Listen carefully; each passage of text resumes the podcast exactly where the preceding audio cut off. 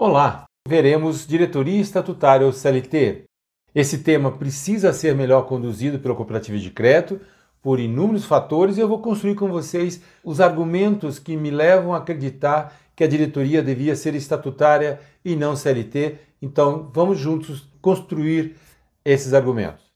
Primeiro, que o Instituto Brasileiro de Governança Corporativa, o IBGC, uma entidade privada respeitada no nosso mercado, inclusive pelo próprio regulador, o Banco Central, ela não trata em nenhum momento a hipótese de se ter uma diretoria CLT. E essa instituição é, hoje no Brasil, uma referência em questão de governança. Um outro argumento é que bandeiras líderes do Brasil já definiram pela diretoria estatutária. E algumas bandeiras líderes que têm ainda dentro das suas singulares alguma diretoria que não seja estatutária, ou seja, CLT, e já formalizaram as suas singulares a necessidade de perseguir esse movimento de CLT para estatutário. Agora eu trago para vocês três legislações que, direto ou indiretamente, nos obrigam a ter diretoria estatutária e não CLT. Vamos começar com a Lei Complementar 130 de 2009, no seu artigo 5 as cooperativas de crédito com conselho de administração podem criar diretoria executiva a ele subordinada, na qualidade de órgão estatutário, e não é SLT, composto por pessoas físicas, associadas ou não, indicadas por aquele conselho. Então, fica bem claro qualidade de órgão estatutário. Uma outra legislação é a Resolução 4434 de 2005, no seu artigo 27. E lá se diz: a cooperativa de crédito clássico que detiver média dos ativos totais nos últimos três exercícios sociais igual ou superior a 50 milhões e as cooperativas de crédito plenas devem adotar estrutura administrativa integrada por conselho de administração e por diretoria executiva a ela subordinada. E aqui então dando a entender da ideia de uma subordinação estatutária e não CLT.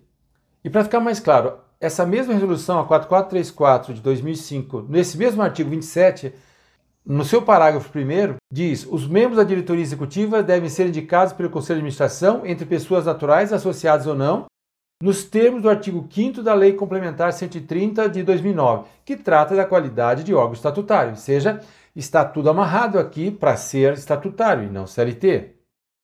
E para fechar esse arcabouço jurídico que defende o órgão estatutário para a Direx, vamos ver a Lei Complementar 196 de 2022 que está sendo regulamentada. No artigo 5 diz: as cooperativas de crédito e as confederações de serviços constituídas por cooperativas centrais de crédito terão um conselho de administração que será composto de associados eleito pela Assembleia Geral ou diretoria executiva a ela subordinada. E no seu parágrafo 2 diz: a diretoria executiva, na qualidade de órgão estatutário, será composta por pessoas naturais eleitas pelo conselho de administração, que poderão ser associados ou não, desde que a maioria dos diretores seja composta por pessoas naturais associadas.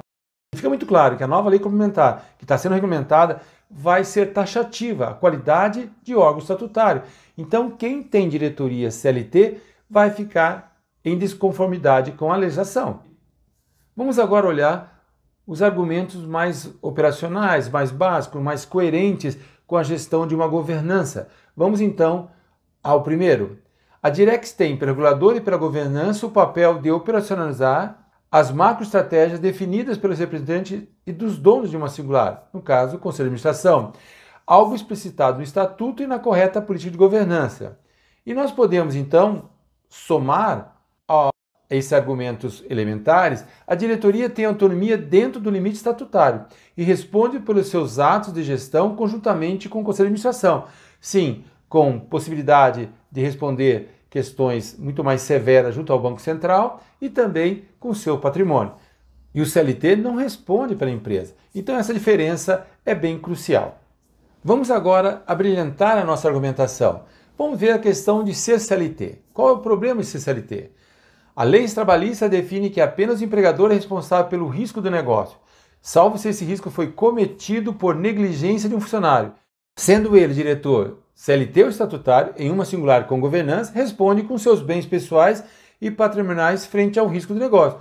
Assim como o Conselho de Administração, a Direx também é responsável direta pelo risco do negócio. Ou seja, a CCLT não o, aspas aqui, livra da responsabilidade. Vamos agora descer para o nível mais simples de um funcionário CLT. Não é estratégia e não pensa em estratégia, não são contratados pelo conselho, há subordinação funcional direta, tem descrição do cargo, tem legislação trabalhista específica e há sindicato de classe. Essas são características de um CLT.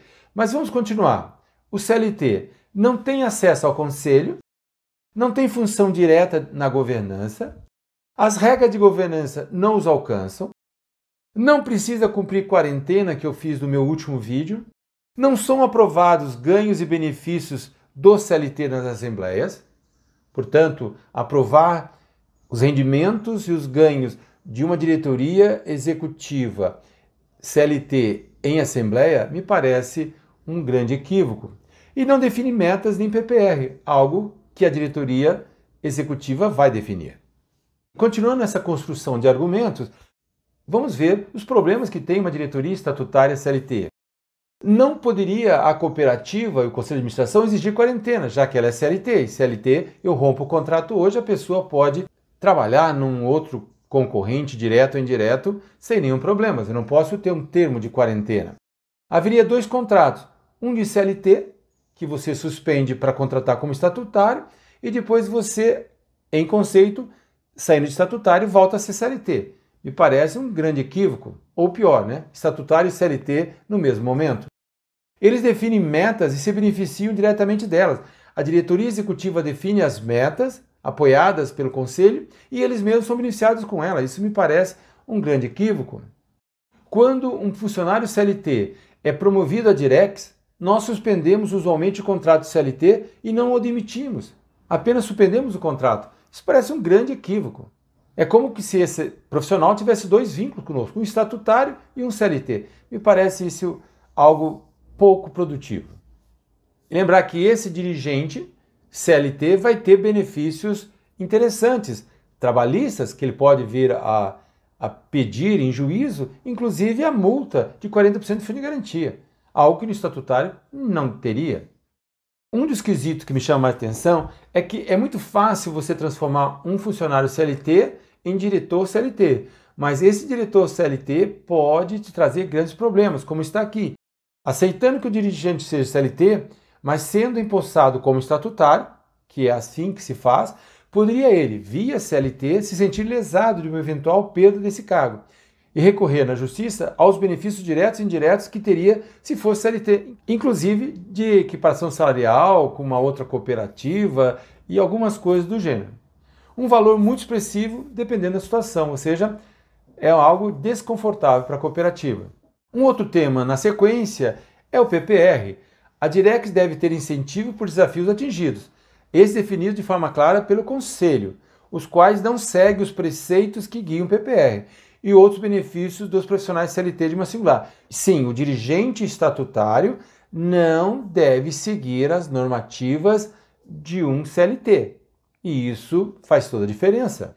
E já finalizando, eu percebo que algumas cooperativas foram além da diretoria CLT. Criaram o conceito de PJ, ou seja, aquele profissional que está na diretoria está lá com um CNPJ prestando serviço. Aí me parece algo muito fora da caixinha e certamente isso sim realmente é um desvio muito grande.